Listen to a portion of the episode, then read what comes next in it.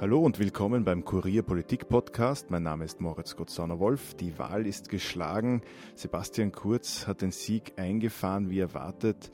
Äh, Christian Kern hat es mit Ach und Krach ähm, und ohne wirkliche Verluste auf Platz zwei geschafft. Und die Grünen sind nach 31 Jahren im Nationalrat draußen. Wir wollen heute über die Grünen sprechen über ihren Wahlkampf, über ihre Personalreserven und über die thematische Lücke, die jetzt im Parlament klaffen könnte oder auch nicht. Und wir wollen über die FPÖ reden. Was wollen die Freiheitlichen? Was haben sie vor? Heute in der Runde Innenpolitikredakteur Christian Böhmer. Hallo Christian. Hi. Und Innenpolitikredakteurin Evelyn Peternell. Hallo Evelyn. Hallo. Und Bernhard Gaul. Hallo auch von mir. Ja, zu unserem ersten Thema, großer Jammer bei den Grünen.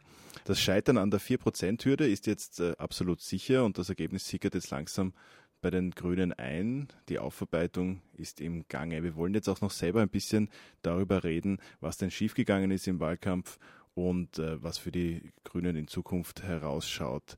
Christian, es ist jetzt, es gibt Analysen Land auf, Land ab über was im Wahlkampf für die Grünen schiefgegangen ist und was vielleicht auch davor schon nicht funktioniert hat. Jetzt mit ein paar Tagen Abstand, wo bist du angelangt? Also ich glaube zwei Dinge. Das eine ist, es ist zu einfach, ähm, das Problem der Grünen auf den Peter Pilz zu reduzieren.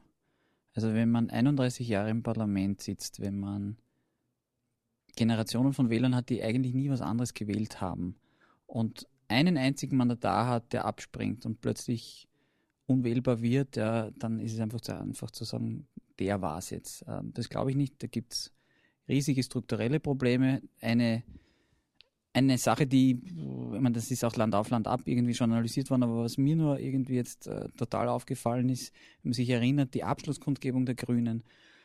Da war der deutsche Parteichef da, äh, da war die Altparteichefin Eva Klawischnik da und beide haben die These vertreten, äh, und laut gesagt auch, wir werden zweistellig. Macht euch keine Sorgen, das ist alles nicht so übel. Ja. Gleichzeitig wissen wir heute, dass ähm, in den anderen Parteien es schon Umfragen gab, über Wochen hinweg, äh, die irgendwie die Grünen in Rohdaten bei zwei, drei, vier Prozent hatten. Äh, und anstatt dass sie hingestellt hätten und gesagt hätten, die letzten zwei Wochen, liebe Grünen Wähler, es geht ums Überleben. Jetzt geht es um die Wurst, wählt nicht SPÖ, bleibt nicht zu Hause, macht irgendwas anderes, ihr müsst uns wählen, sonst gibt es keine Grünen mehr. Haben sie gesagt einfach, das wird schon nicht so übel sein. Ja? Und das war sozusagen, glaube ich, der, der finale Stoß einfach nur, äh, damit das alles gekippt ist. Und jetzt ist die, aus meiner Sicht die einzige Möglichkeit eine völlige Neugründung. Also es kann mit dieser, mit dieser Führungsriege, mit der ganzen Kaderpartie, die es da gibt, kann so nicht weitergehen. Das funktioniert einfach nicht. Haben Sie es, glaubst du, wirklich nicht kommen sehen? Gar, ist das gar nicht in den Sinn gekommen? Also ich will jetzt keine Namen nennen, aber ich habe mit, mit, ein, mit einigen Abgeordneten so drei, vier Wochen vor, vor dem Wahltag gesprochen bei, bei, bei, ähm, bei einem grünen Termin.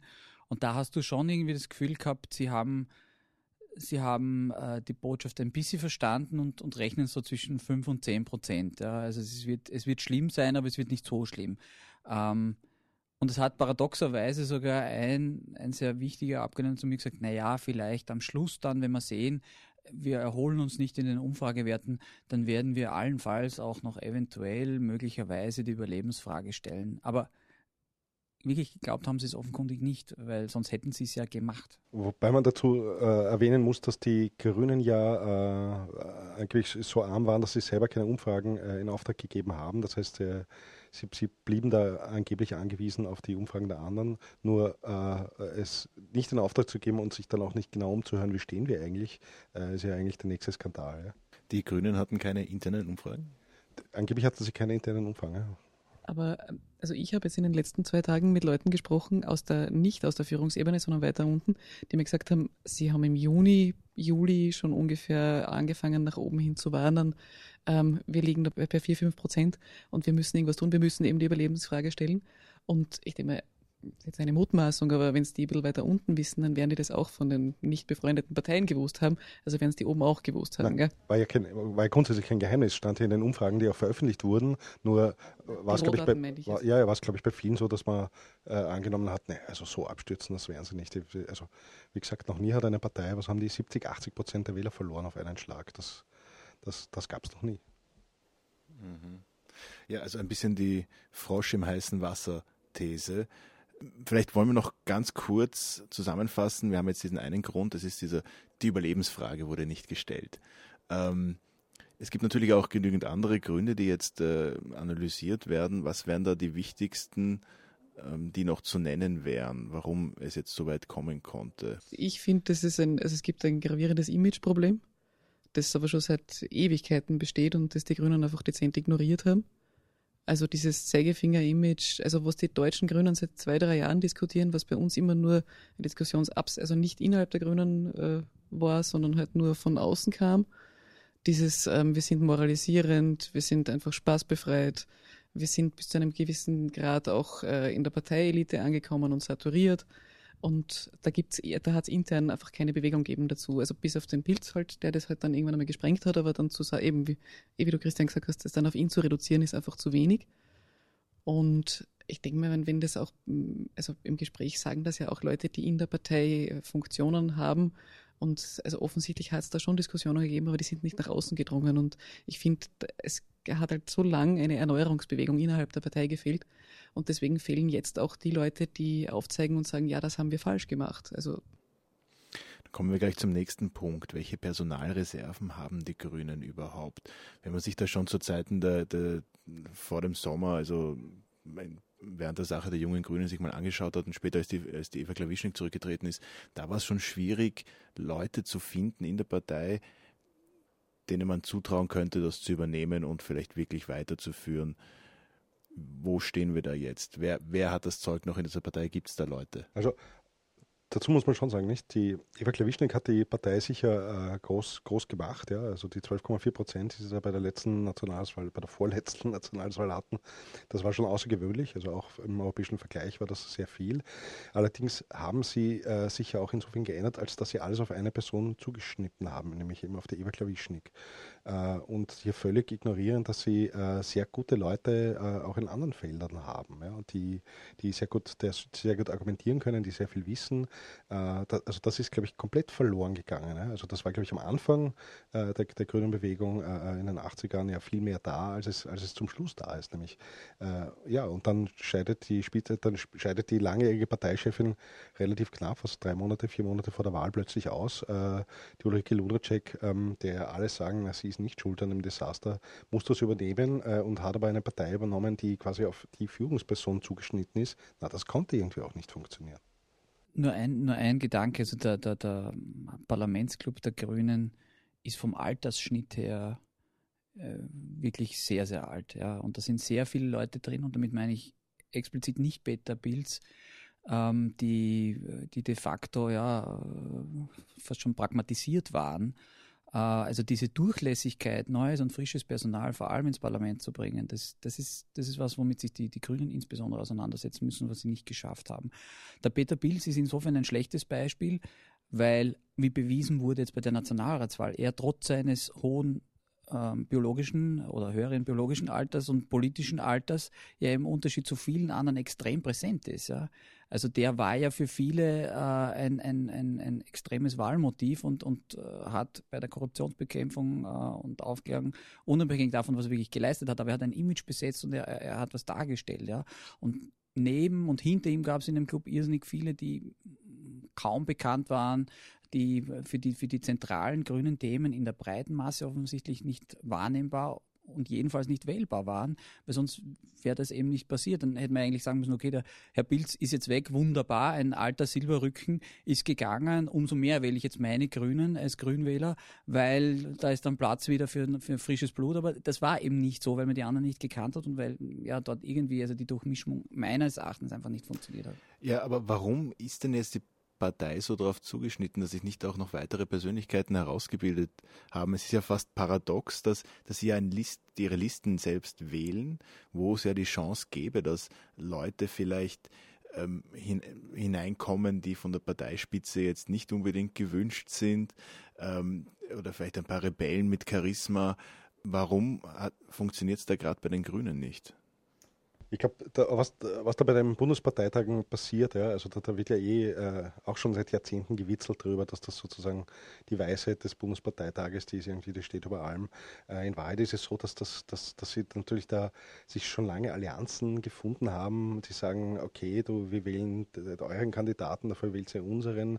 Und rausgekommen ist halt genau das, ja, dass Julian Schmidt, der sicher ein interessanter junger Mann ist, äh, aber halt den Peter Pilz äh, hier so brüskiert hat, dass der sagt, okay, auf Wiedersehen, dann gehe ich ich eben äh, und, und macht euch euer Zeugs allein. Ähm, also ich glaube, klug ist das nicht. Das sollten Sie sich sehr wohl überlegen, äh, ob Sie, ob Sie das, diese Basisdemokratie da äh, auch bei der Listenerstellung äh, nicht überdenken sollen. Weil äh, es ist die eine Frage ist, äh, was die Mandatare, die dort wählen dürfen, die die Listen erstellen, was die gut finden und was die Wähler gut finden. Und darauf sind Sie ja überhaupt nicht eingegangen, offenbar. Überhaupt nicht. Und das ist der Erfolg. Also bin ich ganz beim Bernhard. Das ist, äh, man muss sich fragen, ob dieser Bundeskongress wirklich noch die Basis ist der Grünen. Äh, offensichtlich ist es nicht, weil sonst wären die Mandatare, die jetzt auf der Bundesliste standen, so gut und so stark gewesen, dass die Wähler gesagt hätten, ja, die wählen wir. Ähm, das war aber nicht mehr der Fall. Also da geht's, da wird, wenn das ist jetzt schwer namhaft zu machen, aber wenn man im Hintergrund mit, mit Leuten redet, sagen sie immer, ja, es geht sehr viel Energie verloren in genau diese Klüngeleien und in diese Ränkespiele. Und äh, die Frage, wer, wer stimmt für wen ab und, und also die Idee, dass der einfache, unter Anführungszeichen, Basiswappler, der, der, der kleine Grünfunktionär sich ins Auto setzt, zum Bundeskongress fährt und dann dort für seinen, für seinen Kandidaten stimmt, die ist, die ist wunderbar und her, aber das ist nicht das, was beim Bundeskongress passiert. Und deswegen muss sich wahrscheinlich die Grüne Partei überlegen, wie sie eben eh das von mir ein bisschen angesprochene, äh, die, die Durchmischung und die Durchlässigkeit äh, einfach sicherstellt, einfach es schafft, dass bei solchen Veranstaltungen und auch vorher und nachher Leute in die Partei reinkommen, die nicht nur Politik, äh, Politik, Politik machen wollen, sondern die auch, auch Inhalte bringen, neue Ideen bringen äh, und die umsetzen wollen. Evelyn, du bist gerade dabei, ein bisschen die grüne Welt zu durchforsten nach diesen frischen Gesichtern. Jetzt, was glaubst du, was ist da? Wer, wo könnten die herkommen? Ja, das ist, das ist die große Frage, die mir niemand äh, beantworten will oder, oder kann oder will. Keine Ahnung. Ähm, das, das Problem ist, glaube ich, das, äh, was Christian vorhin angesprochen hat, diese Durchlässigkeit hat es so lange nicht gegeben.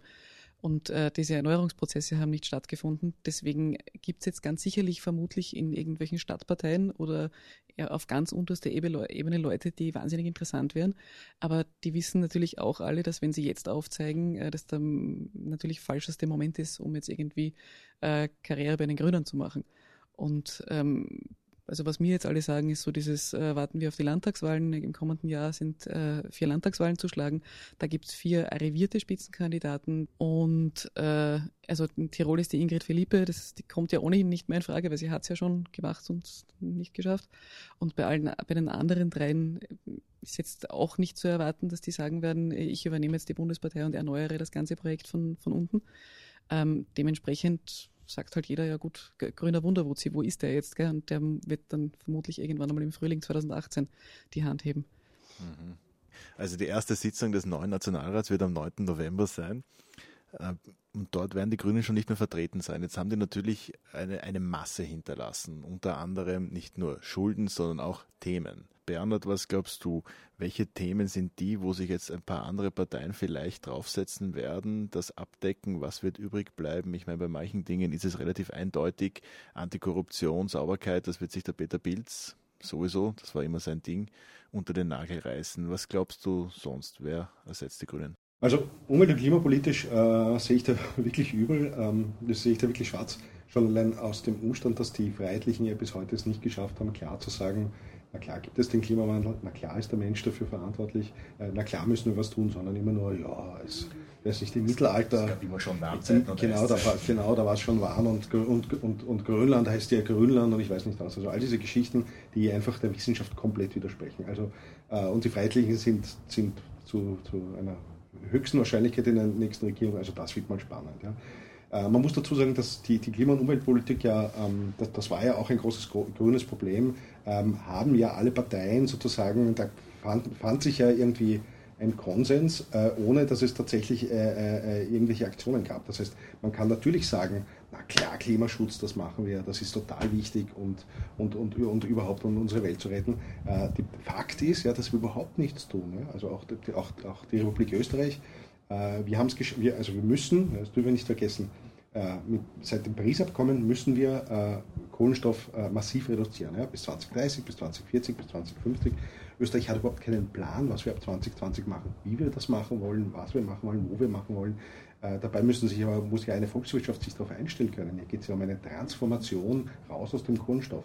Also das passiert überhaupt nicht und, und, und äh, der Gipfel war überhaupt, dass bei den letzten Klimadaten, also es wird jedes Jahr sozusagen eine, eine Klimabilanz gemacht, wie viel hat Österreich eigentlich ausgeblasen, ist Österreich äh, hat nicht weiter reduziert, sondern um über 3% mehr CO2 rausgeblasen. Also es ist also auf einem schlechteren Weg kann man eigentlich gar nicht sein. Äh, ja. Das heißt, beim Thema Klima, Umwelt äh, ist die FPÖ nicht die Partei, die das äh, wirklich favorisieren wird. Ähm, Rot und Schwarz hat uns schon gezeigt, dass da eher wenig vorangeht. Und, äh, hat, Rot und Schwarz hat uns schon gezeigt, dass da eher wenig vorangeht äh, und nicht genug umgesetzt wird.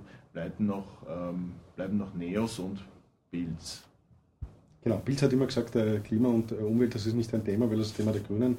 Wir werden schauen, ob er das jetzt zusätzlich besetzt. Einen Experten dafür hat er eigentlich nicht im Team, also soweit ich das äh, überblickt habe. Ähm, bei den Roten ist natürlich immer, immer seit jeher das Problem, dass äh, quasi der Arbeitsplatz vor dem Umweltschutz geht. Mhm. Ja. Ähm, wie gesagt, bei den Schwarzen ist es ein einziges Lippenbekenntnis. Die dürfen nicht vergessen, dass die Schwarzen seit jeher den Klimaminister stellen. Also seit jeher heißt, seit 1997 gab es den ersten.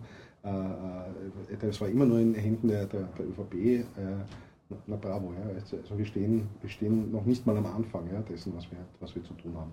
Also da sehe ich wirklich äh, übel und schwarz und wir werden ja auch sehen, aus all diese Geschichten rund um die, die dritte Piste. Also es wird ja dann immer verwiesen darauf, ähm, ja, aber was soll denn das kleine Österreich? Wir sind 2% der, der EU-Wirtschaft und die EU-Wirtschaft ist gerade mal 15% des gesamten weltweiten CO2-Ausstoßes. Na, was sollen wir da groß tun? Ja, stimmt auch, ja. Nur wenn wir weiter beginnen, immer nur mit dem Finger auf die anderen zu zeigen, dann wird sich überhaupt nie was tun.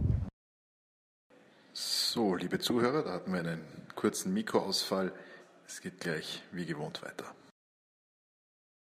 Gut, wie ist das dann auf, auf Landesebene und die grünen Themen Umwelt- und Klimaschutz? Christian. Also der Peter Pilz hat ja ganz vorsichtig schon mal gesagt, er wird sich jetzt eher auf das Parlament konzentrieren, auch im Kurier und ähm, er hat jetzt nicht vor, im, im Land anzutreten. Ähm, wenn er gescheit ist, würde ich jetzt mal ganz brutal sagen, dann schnappt er sich ein, zwei wirkliche Öko-Experten und Umweltexperten und tritt bei den Landtagswahlen an, weil die Grünen haben da irrsinnig viel zu verlieren. Und äh, ich würde unterstellen, dass äh, beispielsweise in Niederösterreich oder in Salzburg er da mit, mit einer halbwegs Performance, ich meine, auch, auch in der Steiermark all along, er ist ein Steirer, er da absolut was holen kann. Was natürlich für die Grünen doppelt bitter wäre, weil das hieße, dass sie, äh, dass sozusagen die, das Elend sich verlängert und man nicht nur aus den Landesregierungen rausfliegt, sondern auch in den in Landtagen Mandatare verliert oder Mandate verliert. Also möglicherweise ist das noch gar nicht die Talsäule der, Grün, der grünen Krise, sondern geht es nur ein Stück weit weiter runter. Ja, aber er ist ja nicht in den Nationalrat eingezogen wegen Umweltthemen. Warum sollte das jetzt auf Landesebene besser funktionieren? Na, aber er steht für, er steht für irgendwie, also ich glaube, er steht schon für, für, für dieses, äh, für, für, für die grüne Leidenschaft irgendwie. Also der, der, der, der will was. Ähm, bei, bei, bei Pilz hat man, das können sich die Grünen ja irgendwie auch von ihm abschauen. Ähm, bei Pilz hat man das Gefühl, es macht ihm Spaß. Er hat eine positive Leidenschaft für die Themen, die er besetzt. Das ist in seinem Fall Sicherheit und Korruption und, und, und diese Sachen. Aber wenn du so jemanden hast, der eine politische Bewegung zieht, denk an den Matthias Strolz zum Beispiel, ja, ähm, und dann noch jemanden hast, der vielleicht ein Experte oder eine Expertin ist, ja, dann, dann kann das schon funktionieren, wenn die, die jetzt eigentlich auf dem Thema drauf sitzen sollten, sozusagen äh, nicht einmal ansatzweise irgendwas Emotionales auslösen bei den, bei den Wählern, weil sie nicht einmal benennen können, wer ist eigentlich der, der supergrüne Niederösterreich, wer ist eigentlich äh, in den Ländern da so toll unterwegs. Ja? Und, und die Grünen haben zum Beispiel in Salzburg wirklich sehr, sehr viel zu verlieren. Ja? Die haben gut abgeschnitten, also da wäre was zu holen. In Salzburg sind sie wenigstens gut aufgestellt. Nicht? In, Niederösterreich, in Niederösterreich sind sie nicht gut aufgestellt. Ja. ja. Kärnten streiten sie, glaube ich. Kärnten sind sie Kärnten zerstritten. Sind sie zerstritten. Ja. Also in, in, Wien, in Wien ist, wird, das, wird das mit Sicherheit extrem spannend, weil äh, das Wort Maria Vasilako treibt ja vielen, äh, nicht nur Politikern, sondern auch Bürgern einfach den Blutdruck auf. Äh, oder das Wort Fahrradweg oder das Wort verkehrsberuhigte Zone. Ähm, also das, glaube ich, wird nicht unspannend werden. Äh, ähm, in Wien könnte ich mir eh vorstellen, das ist mit Abstand die stärkste Landesgruppe derzeit. Äh, die haben auch am meisten Geld, die, haben die, die, die gestalten auch, die gestalten tatsächlich ja Wien seit zehn, seit mehr als zehn, seit zehn Jahren. Ja. Also das kann noch spannend bleiben. Also ich traue mich nicht zu sagen, was passiert, wenn Peter Pilz sagt, äh, wir machen jetzt in Wien auch eine Liste. Aber Uh, und ich will Bürgermeister aber, werden. Ne? Aber da will ich schon widersprechen, weil warum. kein, kein, Mensch weiß, was passiert. Aber warum, Bürgermeister Peter Pilz. Aber warum soll er das machen? Also ich, ich glaube nicht, dass er das macht, weil, weil ähm, der hat jetzt das Arbeiten auch nicht erfunden, wie wir, wie wir wissen. Äh, und er hat, ich glaube nicht, also er hat, er hat sozusagen all das, was er rachsüchtig war gegenüber den Grünen, das hat er bereits am Wahltag irgendwie äh, äh alles eingelöst. Ähm, ich glaube nicht, dass er da großes Interesse haben. Dass, letztlich würde er damit das grüne Projekt zerstören. Ja? Also ich, ich, ich behaupte jetzt, äh, daran hat er kein Interesse. Mhm. Gut, wir haben ja nicht nur ein Thema, also es gibt noch andere Themen als die Grünen. Ähm, wir wollen noch kurz über die FPÖ sprechen, die ja jetzt äh, eine Schlüsselposition einnimmt bei den Koalitionsverhandlungen. Sie können mit beiden, ÖVP und SPÖ, theoretisch, was die Mandatszahl anbelangt. Und jetzt wäre eigentlich ganz interessant zu wissen, was will die FPÖ jetzt eigentlich und wo steuert sie hin? Also ich glaube, das wissen sie selber noch nicht so richtig, weil Heinz-Christian Strache ist der längst dienende Parteichef derzeit und er ist auch ein verdammt lang schon an der Spitze der FPÖ. Ähm, und wenn er jetzt bei diesem Wahlergebnis sagt, naja, regieren haben wir zwar immer gesagt, wollen wir, aber eigentlich sind wir doch in der Opposition zu Hause, dann wird irgendwann einmal der Druck aus den Landesparteien kommen zu sagen, okay, aber wann sollen wir eigentlich regieren? Ja, wir haben jetzt zwei Drittel der Wähler quasi, die sagen, schwarz-blau soll es werden. Wir haben das Thema quasi vorgegeben, das haben wir im Wahlkampf ja auch behauptet immer. Ähm, und jetzt haben wir die Chance, wir können es uns sogar aussuchen, entweder mit Rot oder mit Schwarz. Also er hat schon ein bisschen äh, das Problem, dass er jetzt sehr gut erklären müsste, wenn er es nicht macht, warum er es nicht macht. Und das Zweite, glaube ich, was, was die Euphorie sozusagen bei den Blauen ein bisschen, bisschen drückt, ist die Tatsache, dass sie natürlich wissen, äh, wie, wie gut die ÖVP aufgestellt ist. Die ÖVP hat nicht nur einen Plan gehabt für die Wahl, äh, das Team Kurz hat nicht nur einen Plan gehabt für die Übernahme der Parteiobmannschaft, sondern äh, die haben natürlich auch einen Regierungsplan schon, wie sie sich das vorstellen, wie sie das neue Regieren sich vorstellen etc. Und, und ähm, da gibt es einige noch im Team vom, vom Heinz-Christian Strache, die sich noch erinnern, wie das unter Schüssel war. Und egal, ob der Wolfgang Schüssel da jetzt groß mitspielt oder nicht mitspielt, das sind einfach Erfahrungen, die man hat und wo man sagt, pff, da müssen wir äh, wirklich höllisch aufpassen, dass wir da nicht unter die Räder kommen. Äh, und das glaube ich, äh, das sind so momentan die Schwierigkeiten der Freiheitlichen, trotz des, des, des für sie ja fantastischen Ergebnisses. Ja. Also ich bin überzeugt davon, dass die Freiheitlichen in eine Regierung gehen, äh, so oder so, entweder mit dem Kurz oder, oder, oder mit dem Kern. Ähm, ich wundere mich ein bisschen, dass äh, sozusagen die Affinität zu den Roten nicht größer ist als zu den Schwarzen, aus einem ganz einfachen Umstand. Der Kurz hat ja den, die FPÖ äh, abgeräumt bei all den, äh, sagen wir mal, äh, Ausländer rausstimmen. Ja? Da hat er ja, glaube ich, irrsinnig viel äh, für sich verbuchen können und irrsinnig viel von dem, was ja der Strache in den letzten drei, vier Jahren in den Umfragen schon weit, weit voraus war, ja äh, für sich verbuchen können. Also insofern wäre es ja für den Strache klüger, äh, wenn, er, wenn, wenn sie mit der SPÖ koalieren, ähm, weil äh, erstmal ist, ist der, der, der Kurz damit entzaubert, er muss Oppositionschef sein, das wird er nicht machen. Und damit ist es weg. Und damit ist das ganze Projekt weg. Also das fiel mir ein. Und ähm, äh, sie könnten in einer rot-blauen Regierung ja viel besser sozusagen ihre Themen besetzen, als das jetzt der Fall ist mit einem Kurz, der, der äh, ganz breit und ganz fest auf diesem Thema drauf sitzt. Also das schaue ich mir an. Ähm, aber wie gesagt, ich gehe fix davon aus, dass die Freiheitlichen der nächsten Regierung angehören. Wie, also, ich glaube auch sie fix an, an Schwarz-Blau. Wobei das mit den Roten hat, glaube ich, zwei Gründe. Das eine ist, du müsstest als FPÖ wirklich sehr, sehr gut erklären, warum du den absoluten Wahlsieger, und das ist nun mal Sebastian Kurzer, warum du dem als Stimmenstärksten, als ersten und, und, und, und wirklichen sozusagen ähm, ja, Gewinner der Wahl verweigerst, dass er Bundeskanzler sein kann.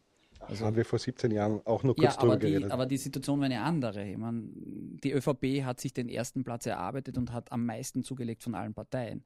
Ähm, die Geschichte unter Schüssel war eine völlig andere. Da haben sie sozusagen äh, verloren und da war plötzlich dann die FPÖ Zweiter und so. Das ist eine andere Situation. Ja. Ähm, also die, die, das ist das eine. Und das andere ist schon, das haben wir, das haben wir eh schon mal ähm, geschrieben und besprochen, auch ähm, die Roten hätten ja dann de facto einige Ressorts, die, die absolut äh, sie nicht hergeben können. Also ich denke nur an das Soziale. Ja. Also wie kannst du als, als SPÖ äh, vor Schwarz-Blau warnen, vor der FPÖ warnen ähm, und dann ihr vielleicht das Sozialministerium geben müssen? Ähm, Na gut, wir gehen davon aus, wenn Sie in Opposition gehen, müssen Sie alle hergeben. Ja? Dann müssen Sie alle hergeben, aber, aber, aber die die hätten so viele, behaupte ich, die hätten so viele Ressorts, die sie nicht hergeben können, die Roten, ähm, dass das schwierig wird. Und bei der ÖVP ist es aber, Hausnummer zum Beispiel, ähm, die, die Gesundheit könnte die ÖVP der FPÖ sehr leicht geben und auch gleich sagen, du beim Hauptverband der Sozialversicherungsträger, da möchten wir eine Reform haben, ja, Zusammenlegung der Kassen etc. Das Sozialministerium könnten sie, jetzt SPÖ geführt, könnten sie auch leicht der FPÖ geben und gleichzeitig dort Maßnahmen umsetzen lassen als ÖVP, die, ähm, die sie sowieso auch wollen. Ja. Und bei der SPÖ wäre das, wäre das aber, aber viel, viel schwieriger. Die, die SPÖ müsste versuchen, eher die quasi ÖVP-Ressorts den, den Blauen zu geben.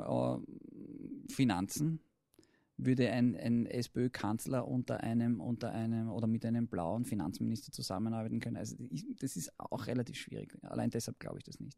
Okay, aber ich sehe, Christian, bei dir eindeutig, dass es schwarz-blau ist natürlich das viel wahrscheinlichere an dem Ganzen, auch wegen den Überschneidungen, den inhaltlichen, das darf man nicht vergessen.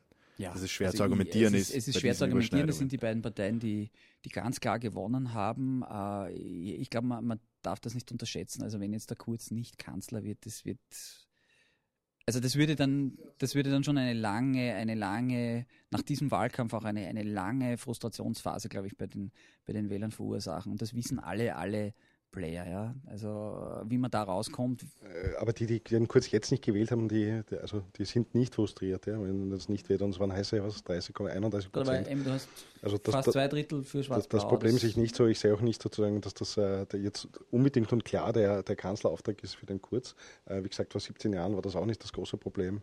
Ich muss dazu sagen, ich glaube auch, äh, äh dass mit größerer Wahrscheinlichkeit eine schwarz-blaue Regierung rauskommt als eine, als eine rot-blaue. Aber es ist ganz interessant, wenn man sozusagen linksgesinnte Menschen fragt in Österreich, na mal ganz ehrlich, was ist dir lieber schwarz-blau oder rot-blau? Äh, dann beginnen sie schon zu stocken. Ja? Und dann muss man auch ehrlich sagen, naja, ähm, quasi, wenn man schon in den sauren Apfel beißen muss, dann lieber nicht in Opposition, sondern, sondern äh, mit Regierungsbeteiligung, weil der Sozialabbau, der erwartet wird bei einer, bei einer rechtsrechten Regierung, äh, kann mit einer SPÖ-Beteiligung natürlich, könnte natürlich abgefedert werden, wie auch immer. Ja. Aber die Frage sollte man sich stellen. Die werden Sie sich in der SPÖ auch stellen, sollte Schwarz-Blau nicht zustande kommen aus irgendeinem Grund. Das war's von uns für heute. Danke vielmals fürs Kommen, Evelyn. Gerne, danke für die Einladung. Danke, Christian. Danke dir. Und danke, Bernhard. Dankeschön und schönen Abend. Und danke Ihnen fürs Zuhören. Falls Ihnen die Sendung gefallen hat, hinterlassen Sie uns doch eine Bewertung auf Apple Podcasts oder wo auch immer Sie Podcasts hören. Abonnieren Sie uns doch auch dort, um keine Sendung zu verpassen. Wir freuen uns, dass der Kurier Politik Podcast das Wahlwochenende fast durchgehend in den Top 3 der österreichischen Podcast Charts verbracht hat. Auch danke dafür. Hören Sie auch bei unseren Kollegen vom Zwei Stimmen Podcast rein. Bis bald.